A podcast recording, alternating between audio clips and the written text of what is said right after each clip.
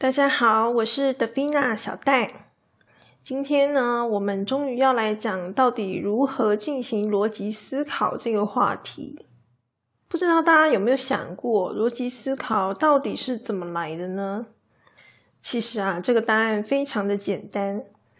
小时候呢，你是否曾经问过为什么，或是我是谁等等的这样子的一个问题？那你现在呢，会有这样子的疑问？古时候的人呢，当然也有相同的疑问，所以呢，他们就发展出了一些思考的方法。好，逻辑思考呢，就是其中一种方法，它就是为了要回答这些问题。也就是说呢，人类的好奇心就是产生这个逻辑思考的一个来源。比如说呢，你小时候有没有问过，水为什么会结冰呢？那这个时候呢，可能你的父母或者老师就会回答你说：“啊，水是因为什么什么样子，然后呢，所以它会结冰。”诶，这是真的吗？小时候其实你不会去产生这个疑惑，可能长辈说什么你就相信他了。但长辈说的真的是对的吗？好，比如说有些小孩子可能就会问爸爸妈妈说。哎，我从哪里来的？爸爸妈妈是怎么样把我生下来的？那有一些父母呢就很闹，他就会跟小孩子说：“啊，你是路边捡来的啦，垃圾桶捡来的啦，等等之类的。”那因为小时候就是小朋友原则上是没有什么逻辑思考能力的，所以他没有办法判断说：“哎，爸爸妈妈有没有骗他？他讲的到底对不对？”好，我们在小时候原则上就是。呃，接收到什么样的讯息，然后我们就会信任他，好，就会相信他。但其实呢，别别人讲什么你就相信，这种情况呢，就是非常的容易被骗。好，所以呢，原则上每个小孩子都是父母骗大的。所以为什么会结冰？也许小朋友并没有相关的知识去质疑说水为什么会结冰的答案对不对？可是爸爸妈妈。就是把我 从路边捡回来养这件事情，其实本身就很奇怪，但是呢，小孩子却不会去怀疑他。我们就是因为小孩子基本上是没有逻辑思考的。那逻辑其实是这个样子：这个世界啊，我们知道会有很多因果关系。好，因为什么原因，所以呢，就会产生什么样的事情或是现象。也就是说呢，这个世界呢，就是由各式各样的因果因果，然后来组成的。那其实所谓的因果呢，在科学定义上，就是把它叫做逻辑。所以说，水为什么会结冰？那以前的人呢，就想办法做实验，好去研究水为什么会结冰。然后呢，他们就会发现，哦，水原来有三种形态，好液态，然后。固态跟气态，他们就会想说：诶，水有三态，是不是其他物质也会有三态？然后呢，他们就可能再去找其他的物质来做实验，然后试试看会不会其他物质也会有三态。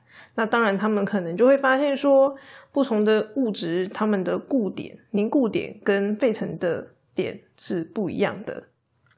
那像这样子，他在把这个水的三态推理说，哎，其他物质可能是不是会有三态的一个过程，其实就是一种逻辑推理。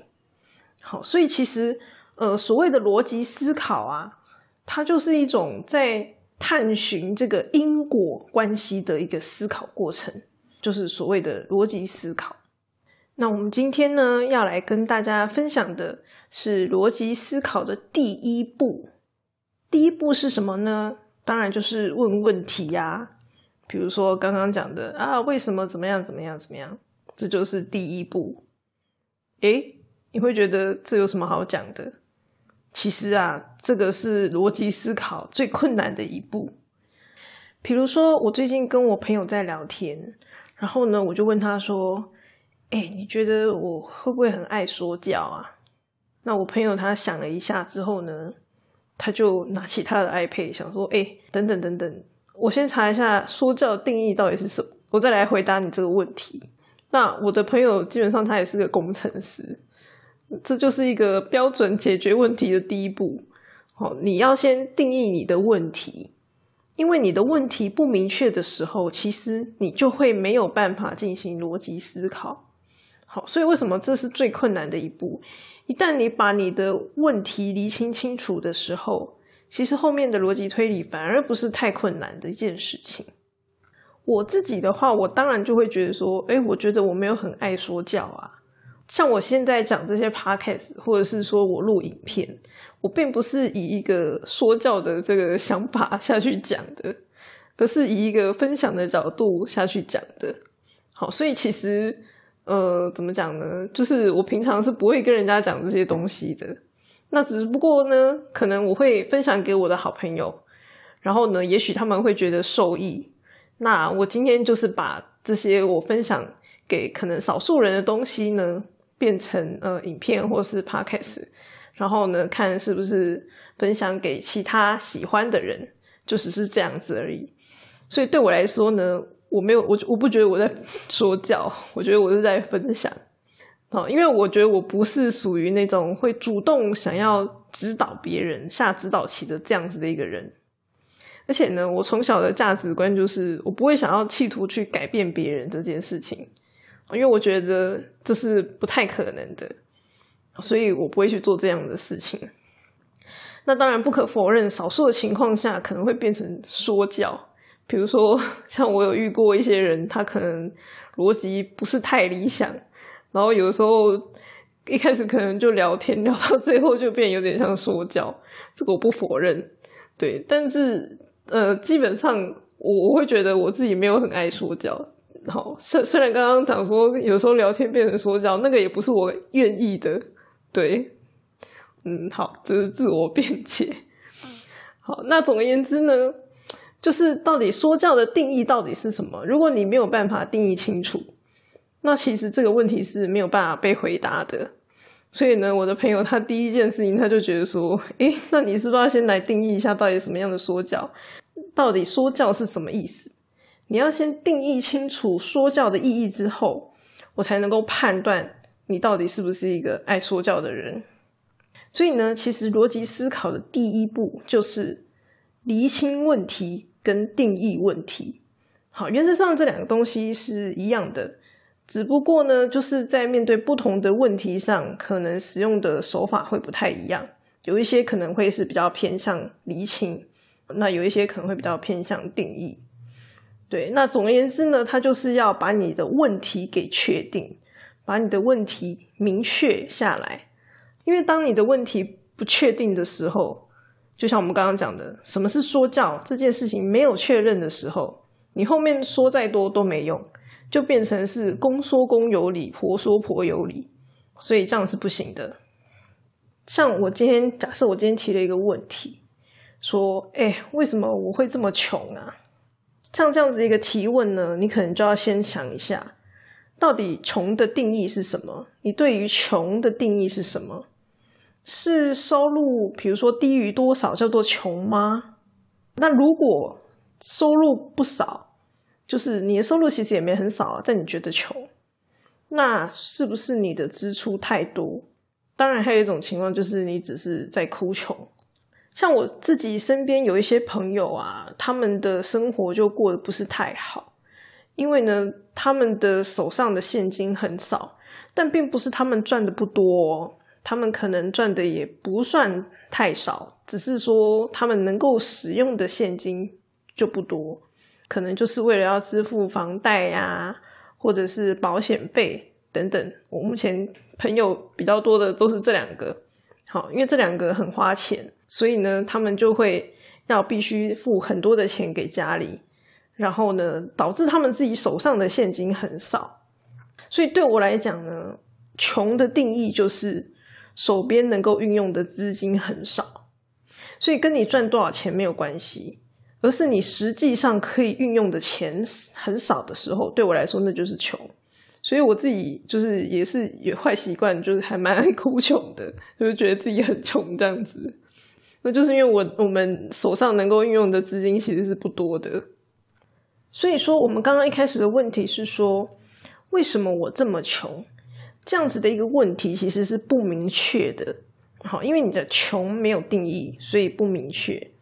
这个问题在以我来讲，因为我认为穷就是手上能够运用的资金不够嘛，所以这个问题就应该被修正，修正成为什么我手边能够运用的资金这么少？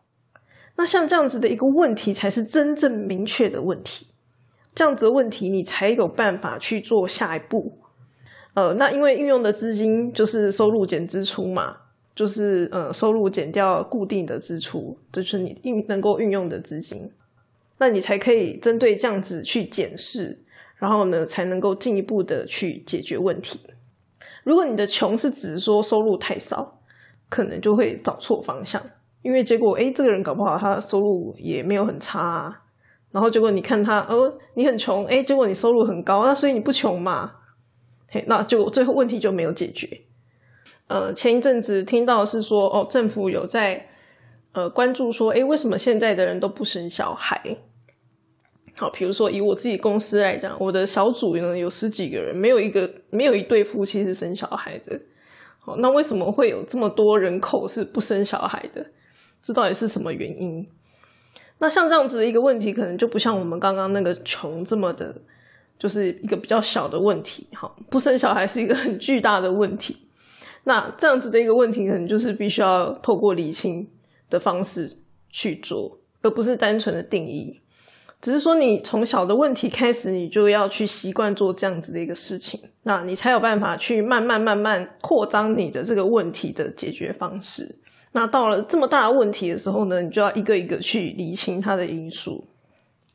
所以其实呢，很多时候啊，我们的问题根本就不是问题。